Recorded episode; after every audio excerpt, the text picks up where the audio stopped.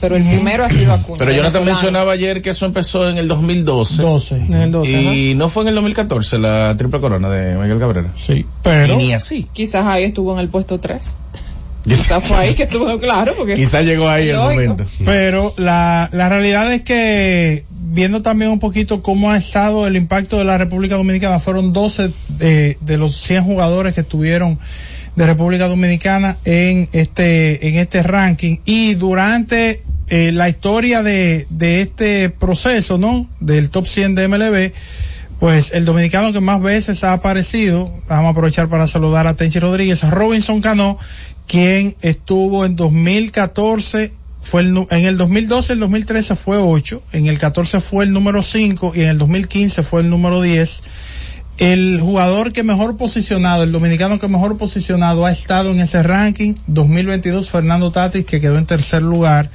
Eh, Juan Soto es otro que ha estado, después de, Tatis viene Soto que en el mismo 2022 quedó en el cuarto lugar eh, en el ranking. Soto ha estado ya tres veces en el top ten, Machado ha estado tres veces en el top ten, José Ramírez ha estado dos veces y entonces eh, de ahí en adelante usted se encuentra con Tatis dos veces y luego con un, en una oportunidad ha estado Julio Rodríguez, Vladimir Guerrero Jr., José Bautista que hizo, que fue el sexto mejor jugador según este ranking en 2012 y además de eso eh, se me está quedando Adrián Beltrán en 2014 que quedó en el puesto número 6. Para refrescar los otros 10 nombres que hicieron el listado, pues arrancamos con Eli de la Cruz, que fue el número 100, Marcelo Zuna el 83, Ketel Marte el 65, Fran Valdés fue 55, Luis Castillo fue 54, Vladimir Guerrero Jr. fue 53, Rafael Devers apareció en el número 32, Fernando Tatis Jr. en el 26,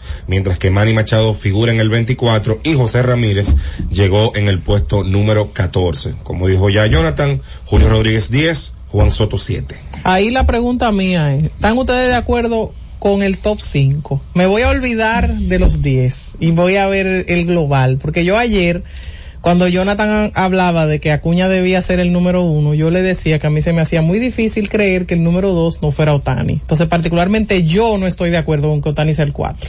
A mí Bueno, me es- sorprendió. En mi caso, en mi caso, yo acuérdate- tengo, pero si él, si él, él es como bateador solamente. Sí, está bien, pero, pero perdón, en mi caso particular, ¿eh?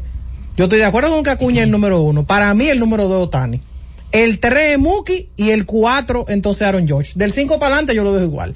Pero el, entre el dos y el cuatro yo lo cambio. Yo, FIFA Camaño. Sí, lo que pasa es que eh, si Otani va a ser designado, en la mayoría de los casos, eh, aunque él es una máquina de hacer ofensiva, yo no veo forma de que él esté por encima de George en un ranking. O sea, utilizando la lógica del béisbol. Ahora, si él picha es otra cosa. Pues si él te puede ser un caballo para mí, para mí como bateador, Eh. para, como bateador lo que él ha demostrado desde que él llegó a Grande Liga es que él no está por atrás de Y nadie. utilizando una lógica más él como, simple. bate- él como bateador no está por encima de George. Por lo menos yo lo veo Utilizando así. una lógica Sí, más simple, no es, difícil no pensar que Otani, después de su MVP unánime otra vez, no está en el segundo puesto después de Acuña. O sea, es difícil tú no ver a los dos más valiosos que estén por lo menos ahí, uno y dos. Sí, o sea, eso- eso- a primera vista te sorprende. A mí me sorprendió que él saliera en cuarto, más yo cre yo no tenía expectativa de que él tuviera en segundo, porque como el parámetro es las estadísticas de los últimos tres años y la proyección de este, obviamente si él no va a lanzar, se humaniza. Tú lo mencionabas, ese, ese término lo utilizó Jorge ayer. Sí, lo Eso lo humaniza un poco y además no es que él no va a batear, es que él tampoco va a defender, él va a ser un bateador designado. Entonces, Pues, sí, él, él no va a provocar situaciones positivas con el guante, ni tampoco lanzando. ni pichando. si él De hecho, para mí es loable que esté cuarto con tantas limitantes. Si, si Jordan Álvarez fuera, vamos a suponer, un primera base, un left field promedio, fuera top 5. Por el bate que él tiene. Es un bate especial. Un bateador designado lo han puesto en el top 10 dos años Lo que consecutivos. pasa es que ahí hay un shortstop que se llama Corey Seager que no está en el top 5 y él juega short.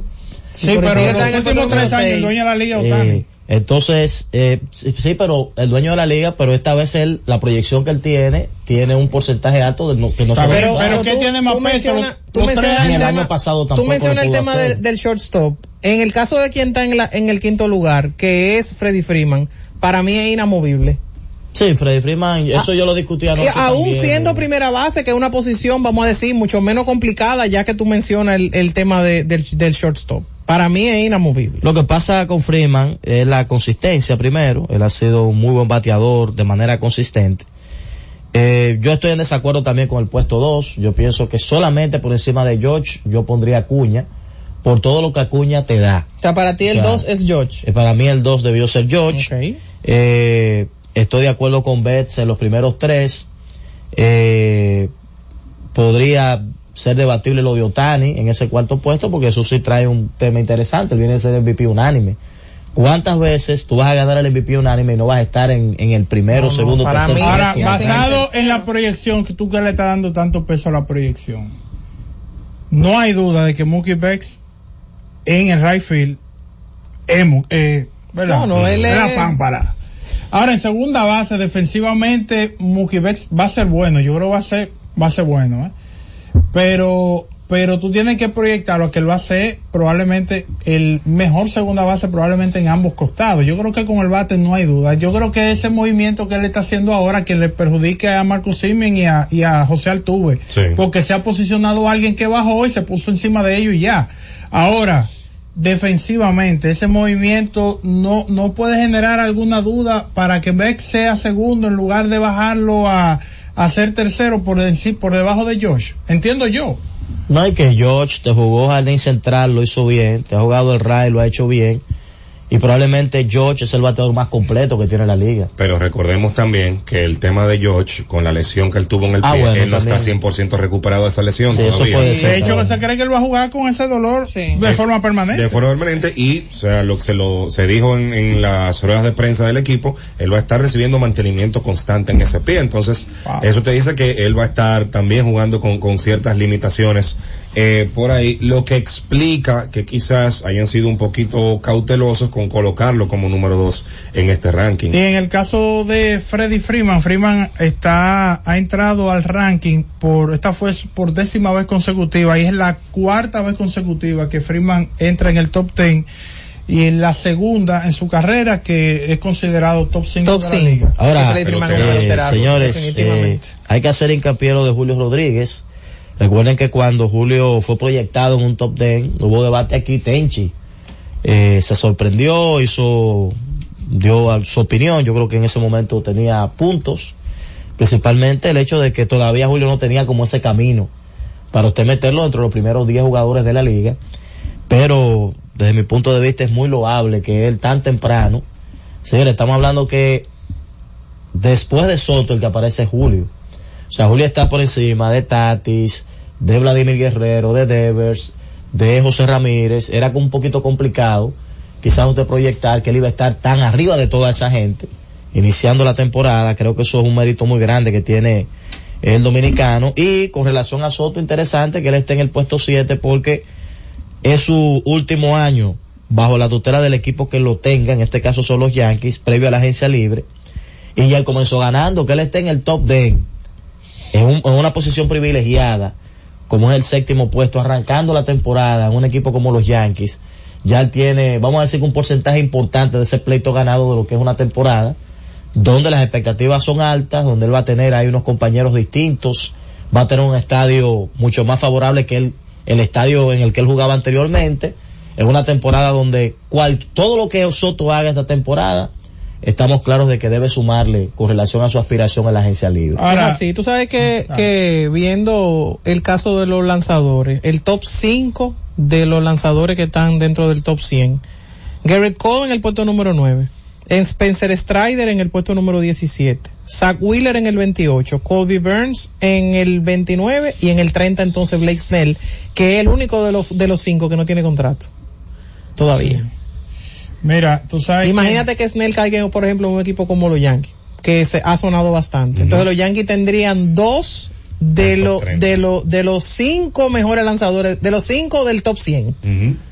Mira, tú sabes que viendo el, el tema, cuando tú revisas que Atlanta tiene el mejor jugador ahora mismo, que Acuña, Atlanta tiene cuatro de los mejores 20. Pero los Dodgers tienen a tres de los mejores cinco. Y los Yankees tienen a tres de los mejores 10. Y uno piensa en los super equipos. Yo de inmediato Y yo que pensé, cuando vi el top pueden 10, ser cuatro. ¿Eh? Y tú que acabas de decir tres, yo que acabo de mencionar uno, pueden ser cuatro. Porque a, a, a mí lo que me, la pregunta que me, me surge es, ok, si vamos a tomar esto que es un parámetro subjetivo. O sea, esto es algo que puede ser inclusive, vamos a colocar tan y cuarto para generar conversación y, y no está mal. Ahora, viéndolo como, como la estructura y teniendo esa representación, ¿cuál es el mejor equipo definitivamente son los Dodgers, son los Yankees o, es Atlanta? Pues yo creo que de ahí no sale la conversación No.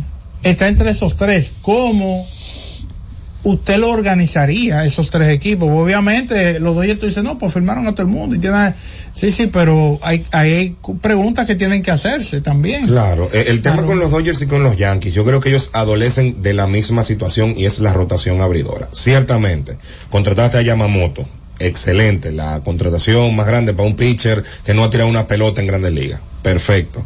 Pero después de Yamamoto y después de Tyler Glasnow, ¿quién te saca outs? O sea, en esa rotación. Porque de- eh, ellos van a tener un grupo de lanzadores que están fuera. Walker Buehler viene de Tommy John. Sí. Eh, Dustin May, Tom- Tommy John. Tony Gonsolin, Tom- Tommy John. Eh, entonces, ¿quiénes van a ser los, los lanzadores detrás de, de esos dos? Con los Yankees lo mismo. Después que tú tienes a Garrett Cole, salvo que ellos pues contraten a Blake Snell, que es lo que se ha estado rumorando en las últimas semanas, ¿quién te va a sacar outs de manera consistente en esa rotación? Sí. eh, Néstor Cortés, que al, fin, que al final de la temporada pasada se le cayó el brazo, básicamente. Entonces, cuando tú analizas la rotación de los, bra- de los Bravos, por lo menos en el papel parece más sólida, el grupo de abridores que ellos tienen.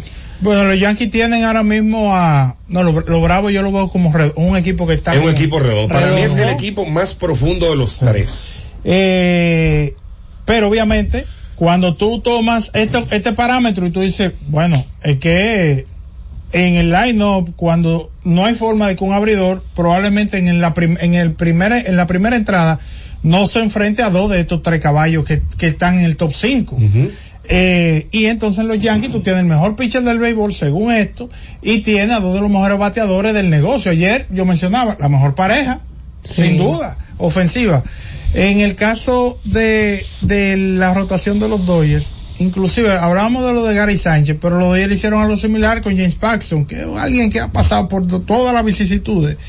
Eh, ellos le garantizaron un dinero y después eh, que después del, del físico, no, espérate, vamos a bajarte el, el- salario base y entonces eh, tú, te- tú lo completas con incentivo, porque eh, no es una garantía en términos de, de que él se pueda mantener saludable. Pero yo creo que son preguntas que van a estar ahí, el hecho de cuál de estos equipos pues va a terminar siendo el mejor y por supuesto, eh, no en el papel, en el terreno, porque tú sabes quién fue que llegó a la Serie Mundial en la Liga Nacional, fue Arizona.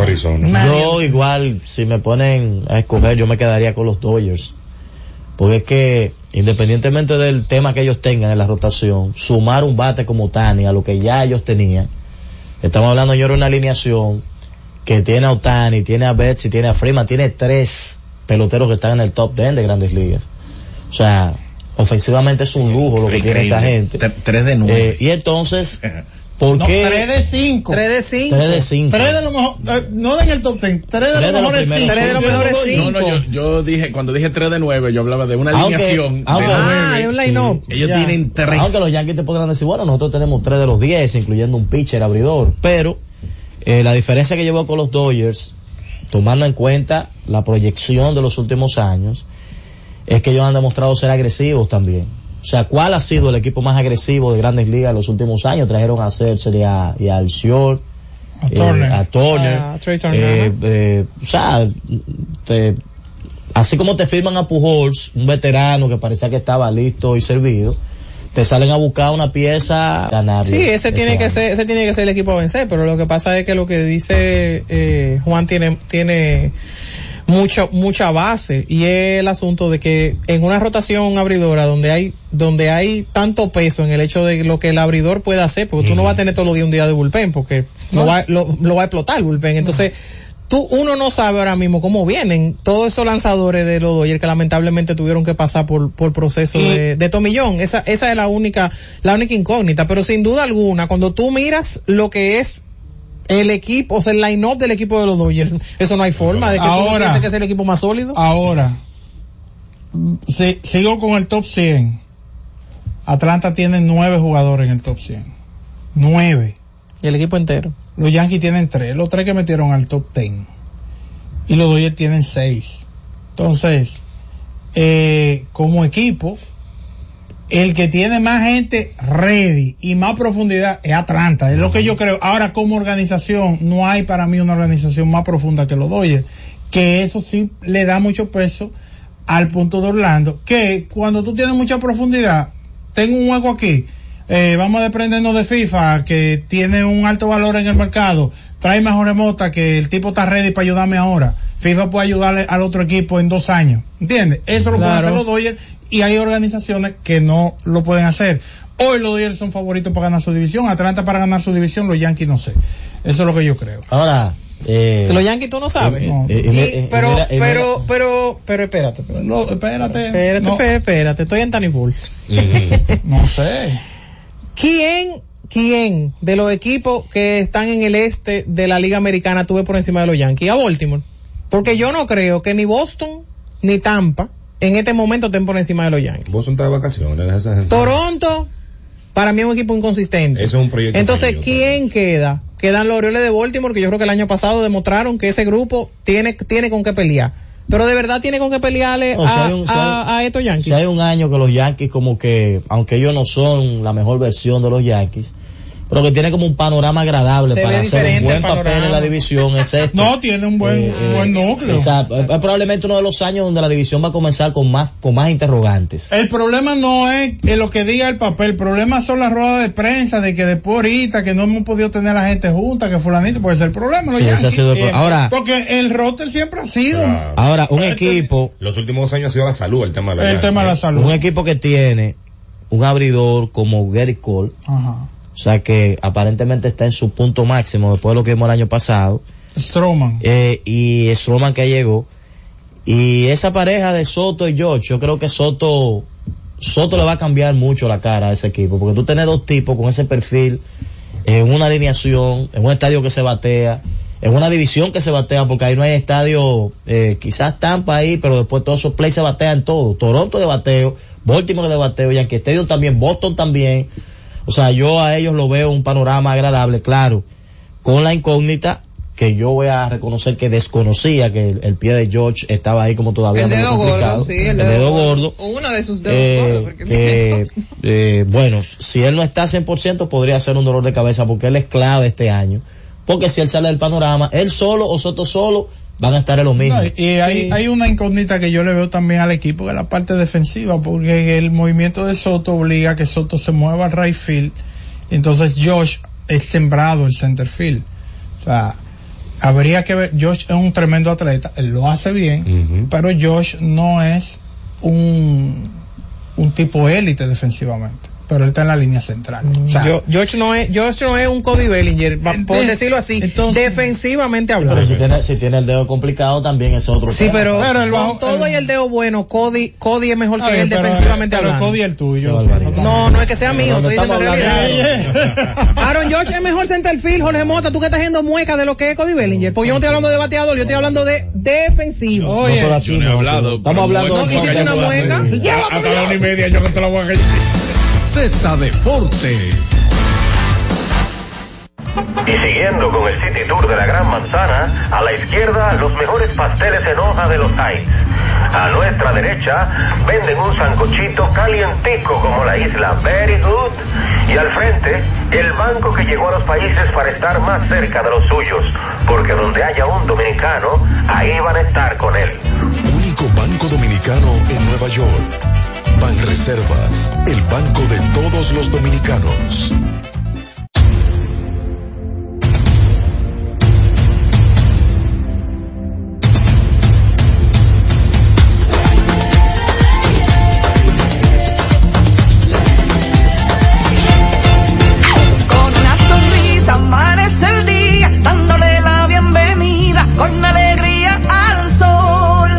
Nuestra gente se lanza con valentía a brindar a los viajeros su mejor sonrisa.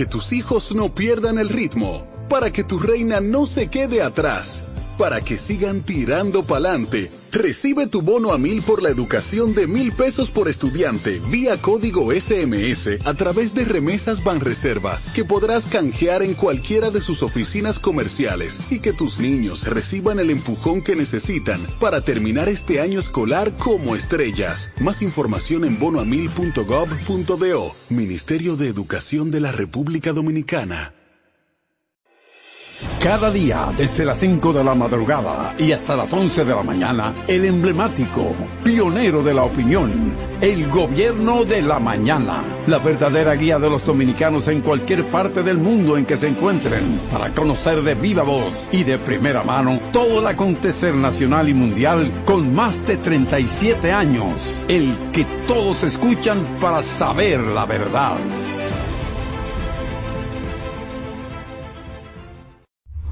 Escucha y disfruta la mejor música. Maridani Hernández, te ofrezco.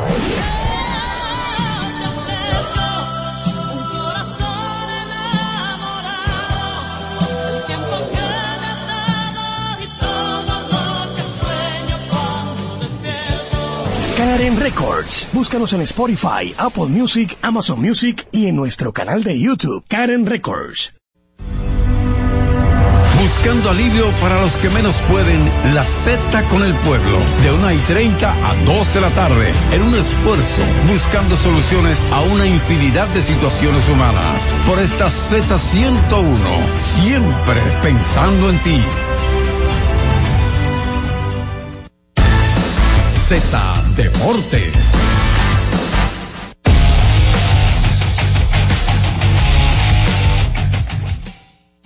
Todo listo en el Virgilio Travieso Soto, la casa del baloncesto en la República Dominicana para el partido entre la selección de mayores contra la selección de México. Recordar los 12 jugadores que van a estar disponibles en el día de mañana y también para el próximo partido para cerrar esta ventana.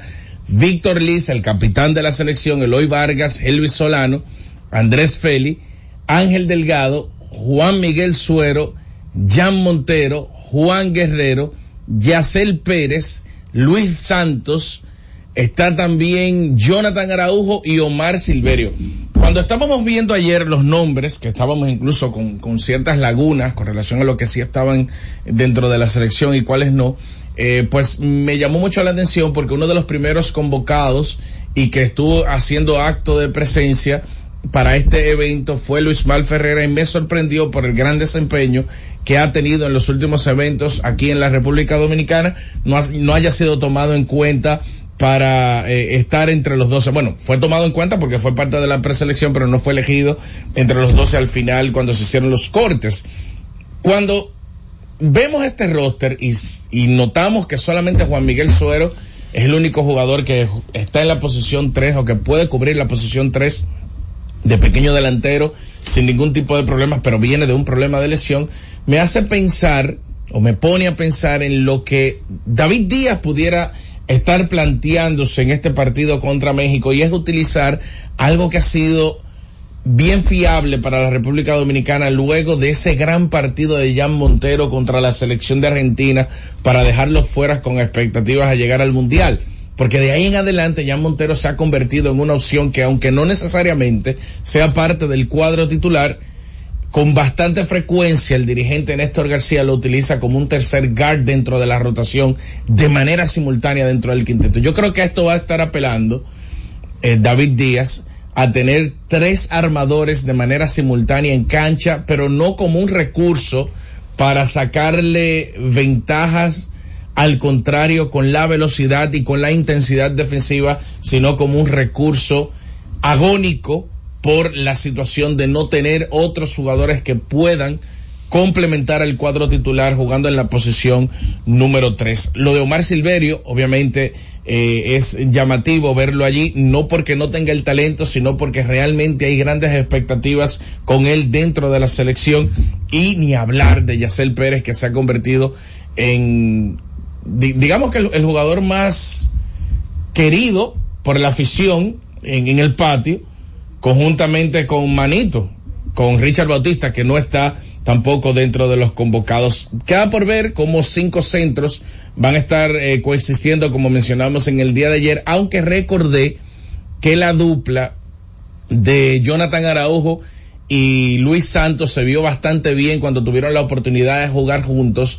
Y Santos puede hacer las veces de cuatro porque aunque no tenga eh, digamos que una gran capacidad para poner la pelota en el suelo y provocar situaciones con penetraciones es un jugador que puede estar muy cerca al aro olfateando el rebote ofensivo que pudiera ser eh, provocado por disparos de media y larga distancia de los jugadores guards antes mencionados, dígase Elvis Solano, eh, Andrés Félix, Jan Montero y también Víctor Liz. No sé si le llamó la atención a ustedes no ver a Rigoberto Mendoza entre los 12, que ha sido un asiduo jugador dentro de los convocados en los últimos eventos, pero entiendo que con esta estructura que tenemos, independientemente de la disparidad que hay de muchos armadores, que no está mal, ojo que no está mal, pero hay muchos y muchos centros, ver cómo pueden coexistir para provocar cosas, digamos que positivas para la selección de República Dominicana en estos próximos dos partidos de eh, ventana.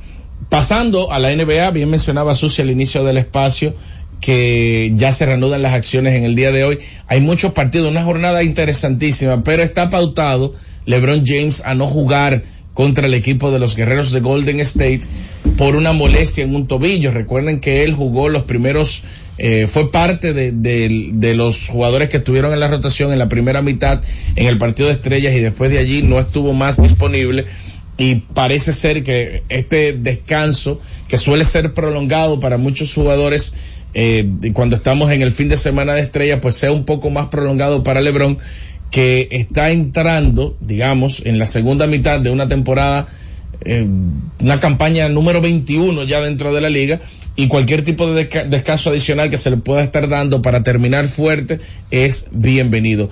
Alan Iverson dijo en estos días, en, de, para el tema del fin de semana de estrellas, se estuvieron acercando a él y le preguntaron que si él estuviera jugando en esta generación, que cuántos puntos estuviera anotando. Él dice que estuviera anotando 43 puntos. No sé qué métrica utiliza Alan Iverson para decir eso. No, no, la, eh, realmente no sé qué métrica utiliza porque no creo que la mejor versión de, de Alan Iverson, y lo digo categóricamente, no creo que la mejor versión de Alan Iverson sea mejor versión que la mejor versión de James Harden que vimos. Y haciendo todo lo que hacía, lo que anotó fue 37 puntos. Y ahora metí el triple y viví en la línea. Sí, que, que pudiéramos decir que por la manera en cómo se juega hoy en día, Alan Iverson sí tuviera una frecuencia Más mayor de tiros libres, pero el disparo detrás del arco realmente no, no creo que hubiese sido una fortaleza para un jugador que dependía mucho de estar penetrando. Incluso yo, eh, va a salir, me parece que en el día de hoy o mañana, eh, tuve la oportunidad de entrevistar a Dominic Wilkins en, en el fin de semana de estrellas y le estuve preguntando precisamente eso, que se está diciendo con bastante frecuencia que jugadores de su generación no pudieran anotar en esta época y él dice que él fácil anotaría 35 puntos por juego. O sea, que Ajá. estamos viendo de que esas leyendas Hay de una forma u otra Disculpa. Hay que cerrar la NBA, pues no sirve lo de ahora y lo de antes no, metía lo, 35 lo, y 37. Lo que pasa, lo que pasa es que no sé si eh, la, la, temática sea pensar que la NBA como tal no sirve, pero por ejemplo, Luka Doncic en estos momentos, increíble, está anotando 34,2 puntos por juego siendo el líder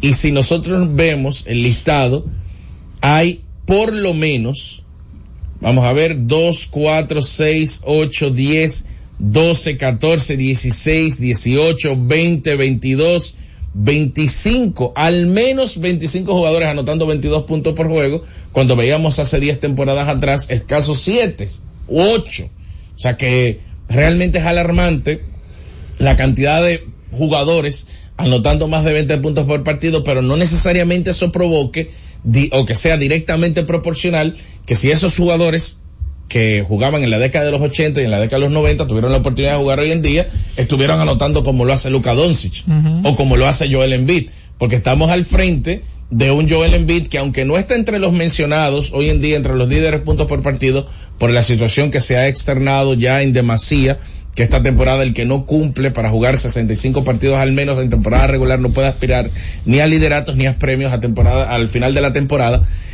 estamos hablando de un jugador que está haciendo cosas que no se veían desde Will Chamberlain.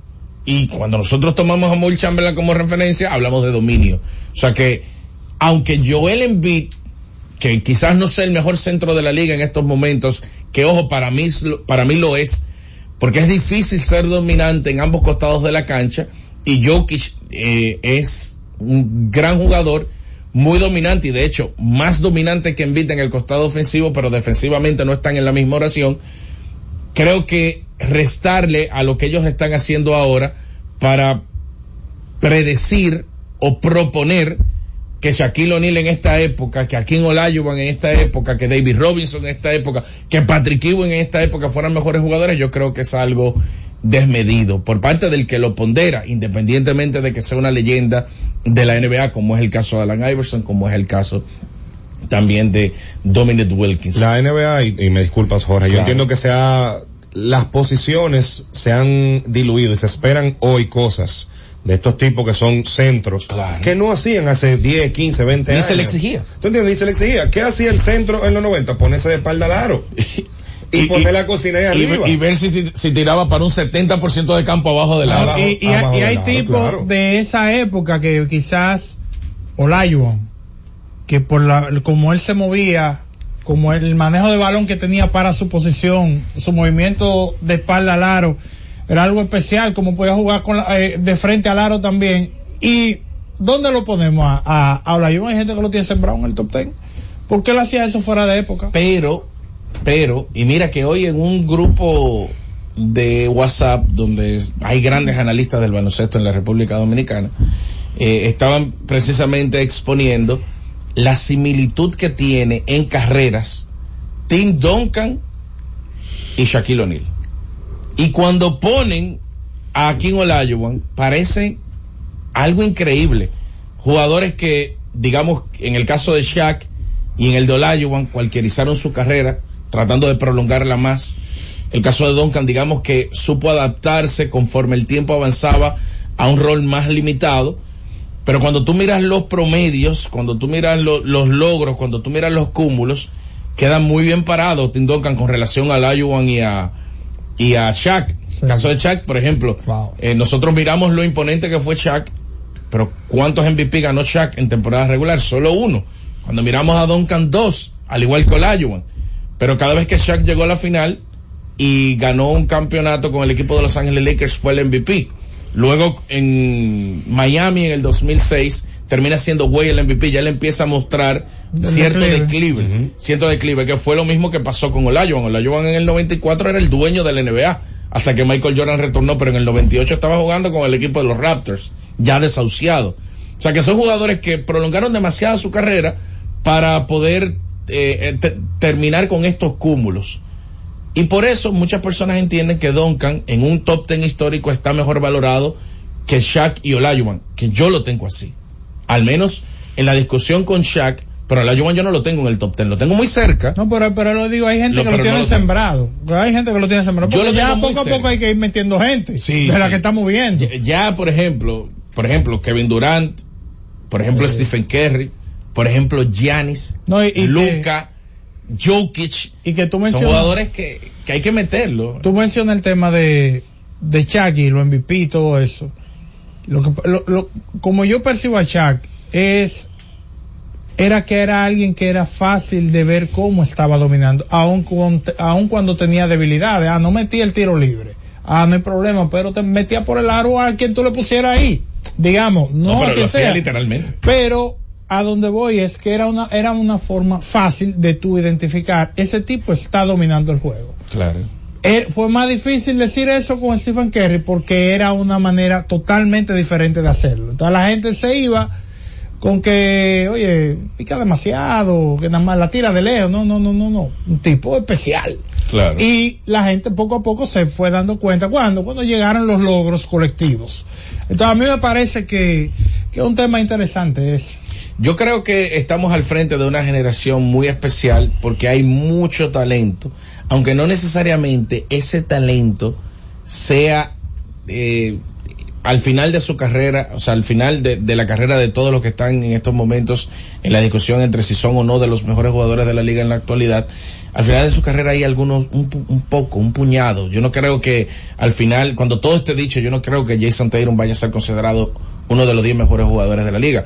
Y estamos hablando de un gran jugador con un gran perfil, joven, con muchas cosas por lograr. Pero es que se va a armar un cuello de botella tan grande, bueno. o digo, en este caso tan estrecho, porque hay jugadores que hoy en día están muy cerca o en la discusión de estar en el top 10, digamos 11 o 12 jugadores, pero viene detrás Durant, viene detrás Curry, viene detrás Gianni, viene detrás Luca, viene detrás Jokic.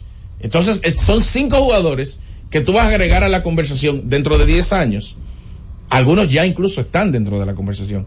Pero dentro de 10 años, cuando vengan esos nombres, habrá que sacar algunos nombres que de forma habitual han estado por dominio en un periodo corto de tiempo. Y quizás y, y, otros que no lo estamos ponderando, no, que quizás están comenzando ahora, están ahí, que son tangibles, que están logrando cosas, pero que no hemos visto lo mejor de ellos. Pero, por ejemplo, ¿quién dice hoy que Larry Bird no es uno de los 10 mejores jugadores de la historia?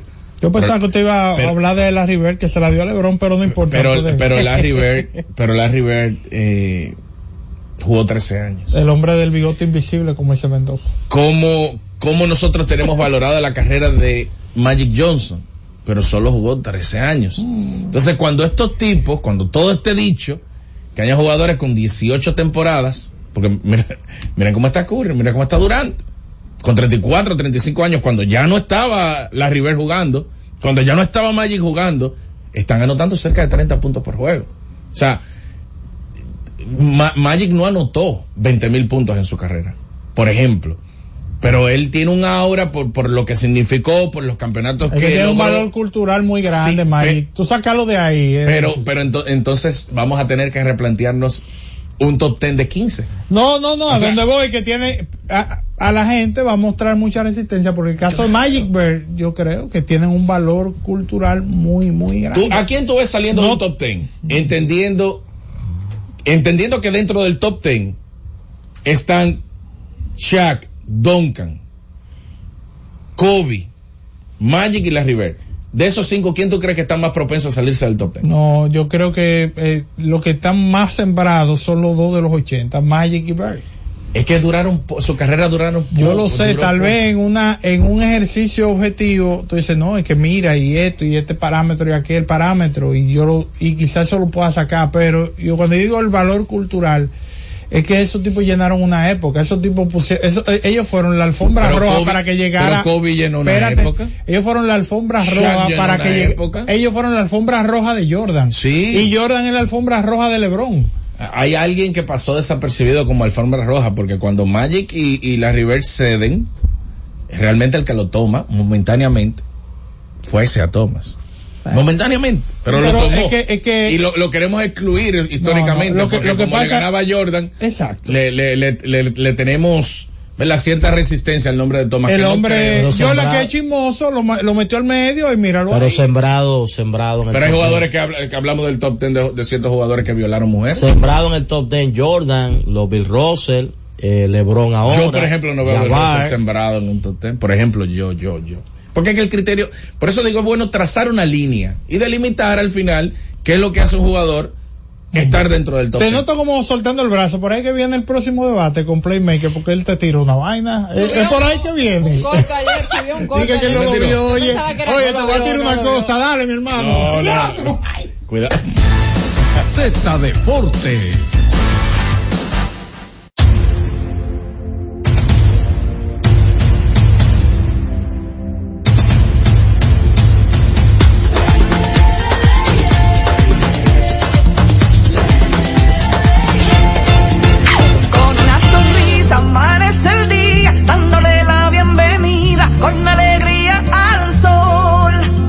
gente se lanza con valentía a brindar a los viajeros su mejor sonrisa.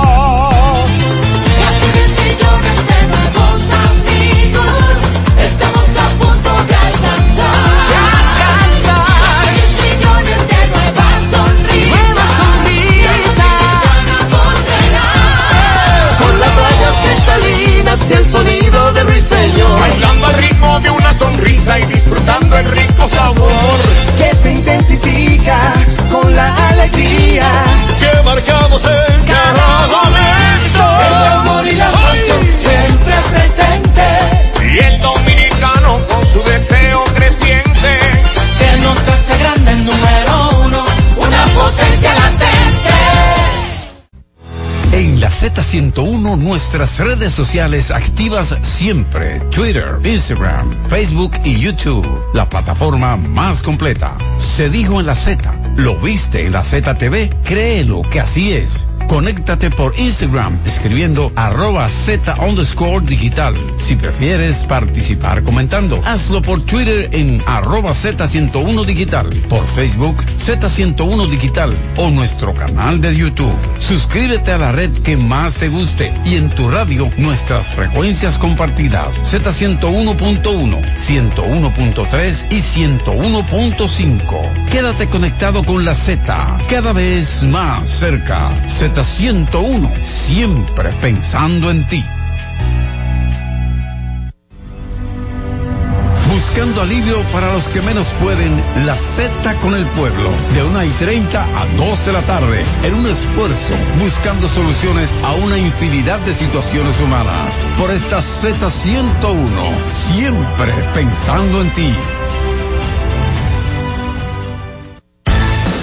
Z Deportes. Que hable la gente en Z Deportes. Celulares asterisco 101, Santo Domingo, 809-7320101. Interior sin cargos, 809-200-0101. Y la internacional sin cargos, 855-221-0101. Bueno, algunos movimientos en el béisbol de las grandes ligas. Antes de abrir las líneas telefónicas, eh, Tim Anderson a los Marlins. Informa los metros de Nueva York que Kodai Senga, que punchó 200 el año pasado, podría iniciar la temporada en eh, la lista de incapacitados porque tiene problemas en la parte posterior de su hombro de lanzar. Así que eso con relación a grandes ligas. Y entonces Orlando, usted tenía algo ahí antes de... Así, mira, brevemente, eh, eh, Héctor hizo un- una relación de los primeros 400 juegos de Tati, Vladimir, Soto y Devers. Y mirando rápido esas estadísticas de los 400 juegos, hubo un par de datos así que me llamaron la atención al ojo por ciento. Me gustó de ese, de ese trabajo, que en esos primeros 400 juegos toda esta gente ha agotado un mínimo alrededor de 1700 apariciones al plato. Eso me llamó la atención. Eh, ninguno de ellos, eh, Soto es el que está más cerca, a nivel de promedio 2.96, pero todos cercanos al 2.80, que habla también de que son eh, bateadores frecuentes, vamos a decirle así. Eh, me llamó la- poderosamente la atención de la diferencia en de Tatis con el grupo, más de 100 Tatis, los demás no llegan ni a 90. Eh, me llamó también poderosamente la atención que Tatis y, y Soto están iguales, en remolcadas 2.72 cada uno, que Devers es el que tiene más indiscutible de todos, aunque en términos de promedio el que está eh, más bajito del grupo, y me llamó también poderosamente la atención que Tatis tiene en 400 juegos, 200 extra bases. Del grupo, el que está más cerca es Devers con 191, pero eso es fruto de que Devers juega en un estadio donde él tiene un paredón, aunque él es zurdo, que se aprovecha con frecuencia. En dobles, Devers es el único que llega a 100, el otro grupo no, no llega ni siquiera a 90. Y entonces ya lo de las bases alcanzadas, el tema de Soto con ese 9613 en el OVP, en el OPS que llama la atención, y ese porcentaje de Soto por encima de 400. Es el único del grupo que está en ese nivel, a nivel de porcentaje de, de envasarse. Si hay un dato negativo de Tatis, es que Tatis es el único que sobrepasa de los 400 ponches. Específicamente 448 ponches. Todavía Vladimir no llega ni siquiera a 280 ponches. Y ya los demás pasan de los 300. Eso habla de la eh, disciplina de Vladimir, aunque Soto es el que tiene la mayor cantidad de boletos, con 293 boletos en 400 juegos. Casi 300 boletos en 400 juegos. Eh, un par de datos que saqué de, esa, de ese cuadro que hizo Héctor de los jugadores jóvenes dominicanos que me llamaron la atención en esa comparativa en sus primeros 400 juegos. No es la carrera de ellos ni nada por el estilo, sino él tomó los primeros 400 de los cuatro e hizo esa comparativa de esos cuatro peloteros jóvenes dominicanos. Hola. Buenas tardes. Saludos. ¿Cómo están todos? ¿Todo bien y usted? Bien, bien. Elvio, Elvio Jiménez le habla. de Dígame, Elvio. Mira, eh, para el juego el de mañana eh, contra México, Sí. yo no sé si estoy equivocado, pero yo veo el equipo dominicano como muy pequeño. No sé cuáles son los hombres grandes que hay ahí, pero veo el equipo que, que, que Lo está pequeño el equipo. Sí, entonces no sé eh, cómo viene el equipo de México, porque esta gente también juega mucho baloncesto. Sí, Ahí está, bueno, vamos a ver el día de mañana. Entonces, Mitch Keller del equipo de los Piratas llegaron a un acuerdo, una extensión de contrato por cinco temporadas. Todavía no, no se ha dado a conocer eh, de cuánto, el monto, de cuánto estamos hablando, pero es un lanzador abridor eh, importante que tienen los Piratas. Hola. Era Z. Sí. Sí, adelante. Nos hicieron fraude aquí de Bajabón. Qué. Eso así. Mira, Pero él dice dato- aquí en Dajabón, pero él está hablando de Estados Unidos. Un dato para Jorge, se lo traje ayer, pero ayer lo olvidé, se me traspapeló. 21 de febrero del 2006. Tú sabes que Guinness entró a la NBA ese día, el 21 de febrero del 2006. En el Quicken Loans Arena, allá en Cleveland. Yo no pude estar, no, no, no, no, no presente, no Mira, que Lebron te invitó. Por mala suerte. 20.562 pelucas se usaron ese día en ese juego.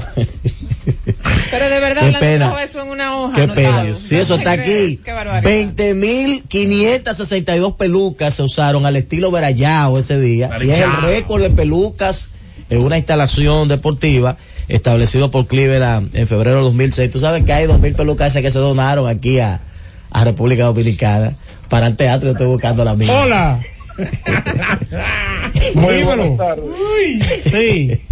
Atención, Pitoniza. Recalcando que un juego físico desgasta más y acorta más la vida del atleta. Es decir, la NBA de antes exigía más porque era una liga más fuerte que la de ahora, que es mucho más light. Es Por eso eso. pueden durar hasta 20 años. Es verdad. Ahora, ¿y, ¿y dónde había mejores atletas? ¿Antes o, o, o ahora? No, ahora, ahora. ¿Dónde los atletas eran más fuertes? ¿Antes o ahora? Bueno, ahora no hay un chat que derribe un, un tablero. A un Chuck. No hay que derribar un tablero, dice el amigo. Está bien. Eh, te voy a comprar Chuck. ¿Cuántos Giannis había en esa época? Sí, pero, Que un robot. chocar con juego- con Kawhi Leonard. ¿Tú crees que es diciendo el fácil? juego físico de antes la, y la, y No. la- la exigencia de antes físicamente era porque es que habían unas reglas diferentes también. No, yo lo sé. Pues Jordan no lo mataron en una cancha porque porque Jordan es No, Jordan, tam- pero. Pero yo también los atletas son, están mejor- tienen una mejor preparación ahora. Si, si eso vamos, coge el ejemplo de MLB. ¿Cuántos tipos no tiraban eh, eh, Ah, no, juego sí. completo con dos días de descanso? Sí, y, lo que no, sea, y no es verdad que esos lanzadores en su colectivo son mejores que los de Lo ahora. que pasa es que él habla, como esto es un deporte de, contacto, eh, Pero, ok, físico. Vamos a hablar del deporte de más contacto físico que hay, el fútbol americano. La carrera de los jugadores de fútbol americano en promedio son más largas que la de los jugadores de, de que otra liga. acuérdate que las reglas son diferentes. Ahora un coreback tú lo tratas como una Pero bailarina. estamos hablando- Pero en antes tú le dabas la en madre. promedio, promedio, la carrera de un atleta en la NFL en promedio es más larga que en todas las ligas profesionales. No, pues eso me sorprende a mí. Ah, salvo, salvo No, el depende de la quarterback. posición, depende de la Exacto, salvo No, el quarterback. Hay, hay carreras. excepciones. Porque, porque Hay hay, carreras que por ejemplo, los- no llegan a 10 años. No, los linieros no hay forma de que te. Ahora ya un pateador te puede durar 50 años pateando pelota de la NFL. Un mariscal, un Datazo, eso, por ejemplo, me acaba de agarrar fuera de base. Porque para mí, uno de los deportes que en lo- promedio lo que menos años dura un atleta era en el fútbol. No, lo que pasa es que hay posiciones que te puede durar 40 años. Un Sí, pero esas posiciones son puntuales y la, la y el que- universo de jugadores más. Es Es más mucho más, tiene 50, Sí. de 53 Sí, gente. Imagínate Sí, que claro. tú tengas eh, eh, No hay tantos jugadores que 64 pateadores. El pateador, el promedio de un pateador son 15 años en la liga. Ya ahí va a forzar cualquier liga. Sí, por ponerte una posición. Pero estamos hablando de 32 equipos por 53. El volumen, el mucho. universo de jugadores es mucho más Bateadores que, bastante que pueden haber dos pateadores en un equipo. Las posiciones más complicadas son los linieros. Los linieros son porque es que se eh, complican A mí ese la- dato me las a donde, a donde sí yo sé que la, la promedio, la vida útil del cronista deportivo dura mucho. Dura mucho. Pero para ese lado, Para otro lado. montón. Z Deportes. Mantente informado y consulta el estado de cuenta de tu fondo de pensiones a través de nuestra app AFP Crecer RD, disponible en Google Play y App Store. Y siguiendo con el City Tour de la Gran Manzana, a la izquierda los mejores pasteles en hoja de los Heights. A nuestra derecha venden un sancochito calientico como la isla Very Good. Y al frente, el banco que llegó a los países para estar más cerca de los suyos. Porque donde haya un dominicano, ahí van a estar con él. Único banco dominicano en Nueva York. Banreservas, el banco de todos los dominicanos.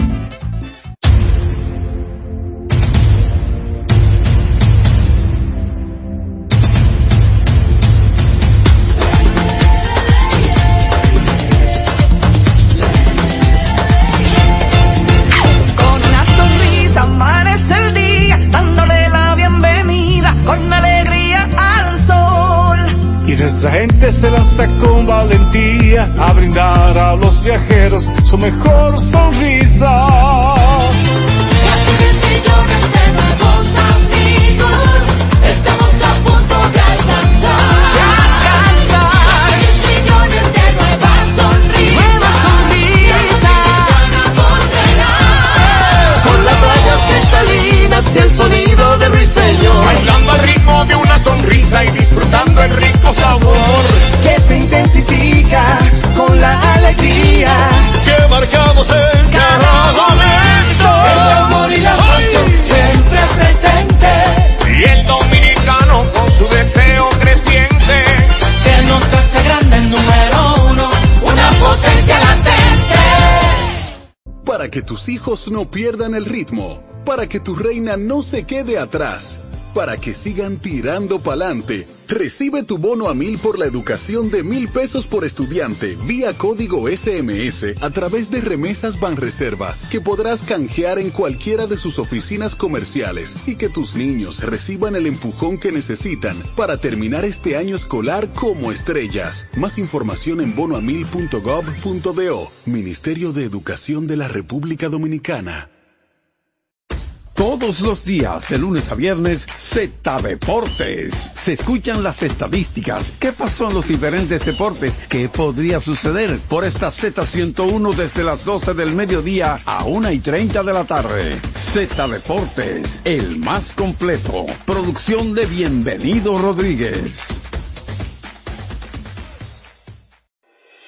Cada día, desde las 5 de la madrugada y hasta las 11 de la mañana, el emblemático, pionero de la opinión, el gobierno de la mañana, la verdadera guía de los dominicanos en cualquier parte del mundo en que se encuentren, para conocer de viva voz y de primera mano todo el acontecer nacional y mundial con más de 37 años, el que todos escuchan para saber la verdad.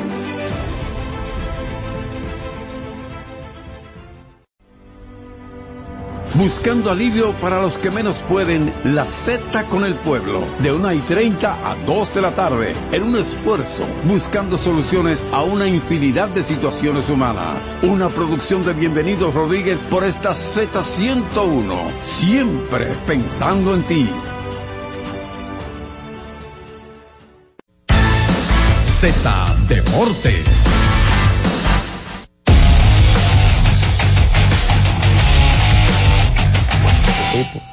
Tenchi Rodríguez con nosotros. Saludos, hermano.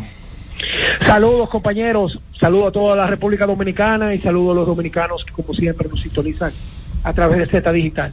Yo siempre vengo como la roca izquierda. Cuidado. Con el draft, eh, con, con el ranking. Miren, ustedes se recuerdan como yo he dicho, cómo es que miden el ranking. Por señorías, por la falta de juego por lesiones o por el estatus real de un pelotero. Porque un pelotero completo no se puede comparar con un lanzador. Y si tú me dices a mí, a Tenchi Rodríguez, que vuelvo y repito, Rocky Ciela, de que una figura como Shohei Otani te gana el MVP unánime como lanzador y bateador. Ni siquiera jugó. ¿Cuántos juegos jugó defensa, Jonathan? No creo que llegó a, a 20. No, creo sé, que jugó defensa. No sé cuántos 20 juegos. juegos. Pero regularmente lo que es lanzador y bateador designado. eh. Lanzador y bateador, perfecto. Eso quiere decir que cuando nosotros hemos discutido algunos temas, esos temas traen colita para hablar en términos dominicanos. Por ejemplo, Juan Soto, muchos lo han bautizado el mejor bateador del momento en Grandes Ligas. Cuando tú discutes con cualquier dominicano de lo que, no, Juan Soto es el mejor, y tú le pones al mejor dos bateadores designados. Olvídense de lo que hizo Tani, olvídense de lo que hizo Jordan Álvarez. Dos bateadores designados por encima de, de Juan Soto y de Julio Rodríguez. Ese ranking no está bien. Porque un jugador completo como Julio Rodríguez te ayuda a ganar más partidos que por más que bateo Tani y Jordan Álvarez juntos. Un tipo que te pelea por el guante de oro, que te juega centerfield. El mismo Juan Soto. Tú le sumas las estadísticas de Soto como bateador a un jugador por encima del promedio defensivo y su velocidad no es de un catcher. La velocidad de él es una velocidad promedio de un buen jugador. Entonces, esos rankings, yo digo que está bien, tienen derecho. Ahora nosotros tenemos derecho a enfrentar al ranking y a pensar de que no hay manera posible de que Julio Rodríguez esté por debajo con todo lo que hace en un terreno de juego por Jordan Álvarez y Chohei Otani nada más como bateador. Es que un bateador designado, un bateador designado. ¿Cuántos bateadores designados han ganado un MVP? De las mejores temporadas que hemos visto en un bateador designado la ha tenido David Ortiz y ni lo miraron para el MVP. Entonces ese ranking está mal. Ah, porque Otani pichó. Bueno, pues vamos a quitarle la temporada mala de, de Manny Machado. El año pasado Manny Machado fue rankeado top 10.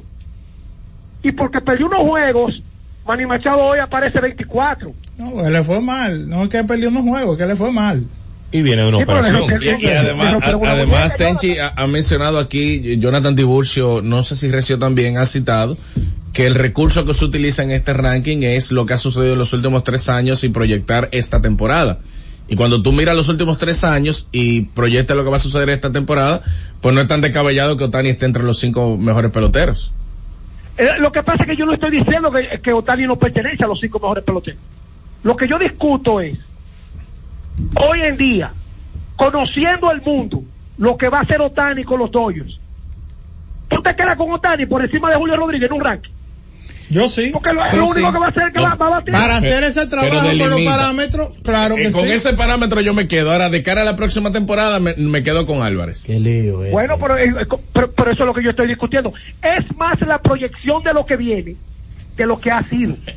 Y Es el recurso que se utilizó. Eh, eh, Excúsame. Corey Seager. Búscame los números de Corey Seager los últimos tres años. ¿Y cómo aparece de sexto ahora?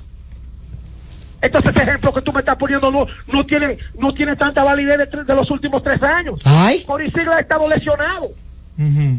Y por una buena temporada, sin medir las dos anteriores, ya aparece de sexto.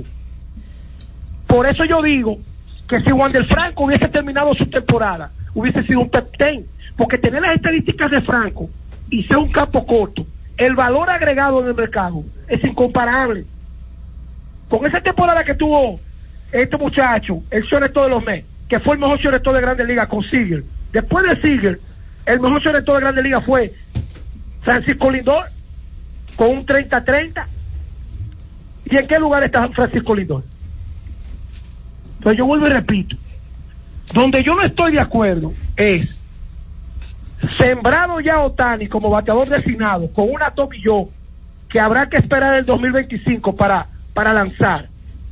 Jordan Álvarez, la ventaja que le lleva Jordan Álvarez en bateo a Julio Rodríguez y a Juan Soto esos tipos se lo llevan en otro fundamento del juego.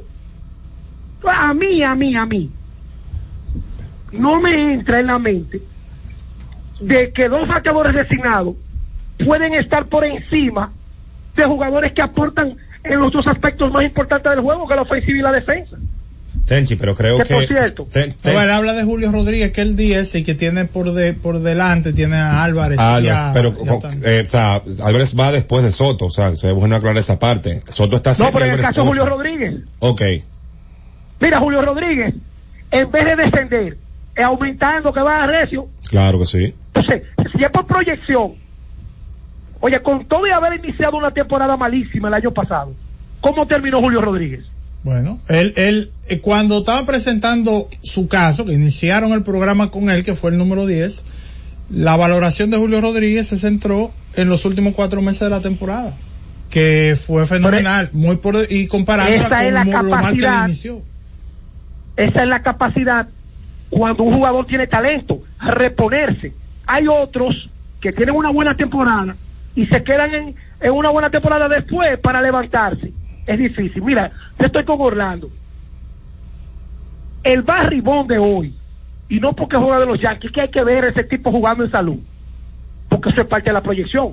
Con la temporada que tuvo Aaron Josh el año antepasado, es para Aaron Josh eh, rey del béisbol con, con Otani. Porque, ¿Cuáles son los peloteros que han dado 62 horrones en los últimos años? Sí, pero ya en se- la época ya moderna, después de los esteroides, con, con la consistencia que ha tenido Aaron Josh cuando esté en salud. Yo no creo que en Grandes Ligas hay dos peloteros que produzcan más que Aaron Josh cuando esté en salud. Llámese Mookie Betts, llámese quien se llame. Entonces yo me voy aquí. Ese ranking está bien, hay que respetarlo. Eso utiliza unos parámetros excelentes.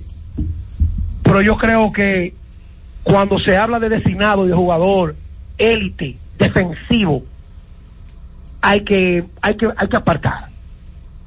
Hay que apartar porque entonces me están metiendo los nombres y no la proyección de lo que, de lo que tú estás esperando. Porque ¿cuántos juegos puede ayudar a ganar eh, Julio Rodríguez, Betts, esos tipos? ¿Y cuántos juegos te va a ayudar a ganar más allá del bate? Shohei Otani y Jordan Álvarez. Lo dejo ahí.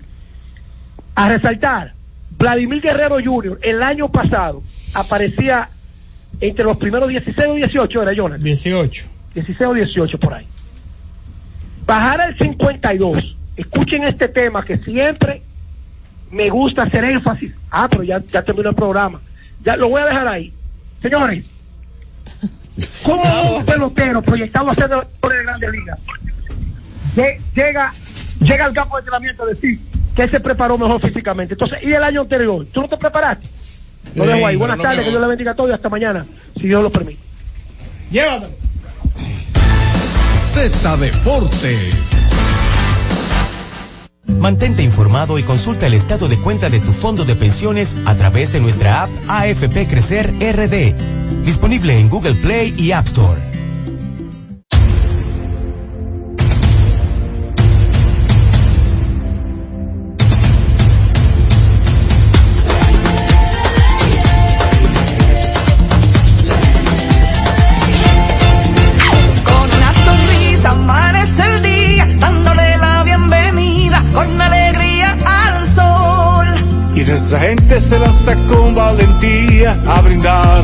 Viajeros su mejor sonrisa.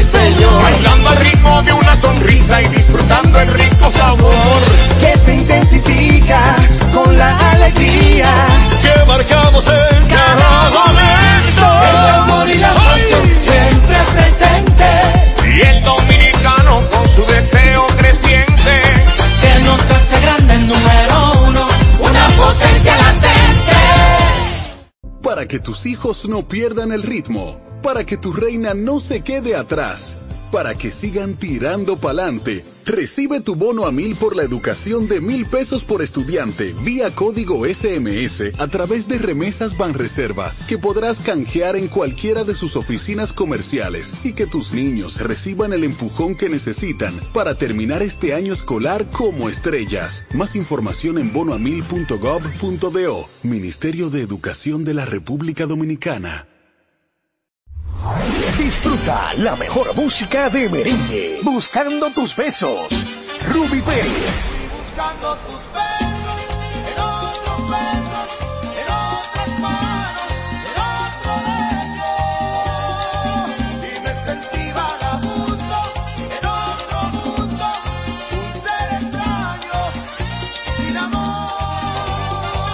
Karen Records. Búscanos en Spotify, Apple Music, Amazon Music y en nuestro canal de YouTube, Karen Records. Hemos presentado Z Deportes. Aquí en la Z101, haciendo radio al más alto nivel. HIJLFM, La Z, 101.3 Santo Domingo, Puerto Plata y Montecristi, 101.5 Santiago y El Cibao, San Juan de la Maguana e Higüey, 101.1 Barahona y todo el sur. Siempre pensando en ti, cada vez más fuerte. Z101 haciendo radio. Z101, siempre pensando en ti, presenta La Z con el pueblo, una producción de Bienvenido Rodríguez. Es la una con treinta y cinco minutos. Saludos, buenas tardes. Gracias por la permanencia en la sintonía con la Z101. Saludos a la alta gerencia que siempre pone a disposición del pueblo dominicano esta estación. Han diseñado de manera muy especial el espacio de la Z con el pueblo para ayudar a los más necesitados y también recibir las denuncias de nuestros oyentes.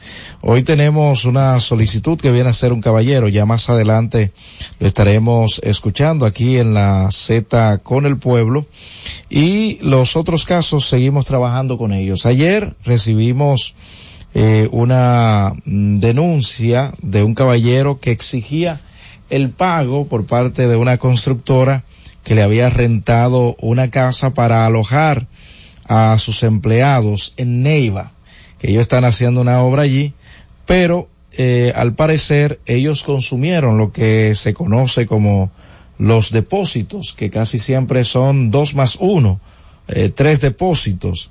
Él nos decía que lo habían consumido, habían consumido ese dinero y que le dejaron eh, la casa en muy mal estado y está pidiendo a que eh, esa compañía, esa constructora, pues le repare su casa.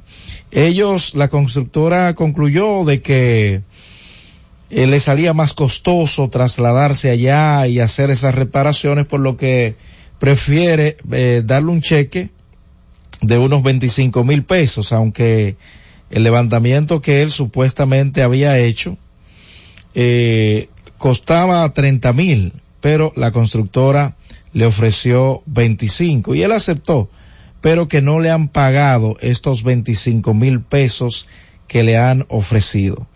Eso es por una parte. Señores, eh, hace un momentito veía una información que estoy tratando de buscar nueva vez y eh, profundizar, ver el lugar donde eh, se generó esta información de una joven que encontraron en una alcantarilla. Se presume que la joven fue violada y después asesinada, señores.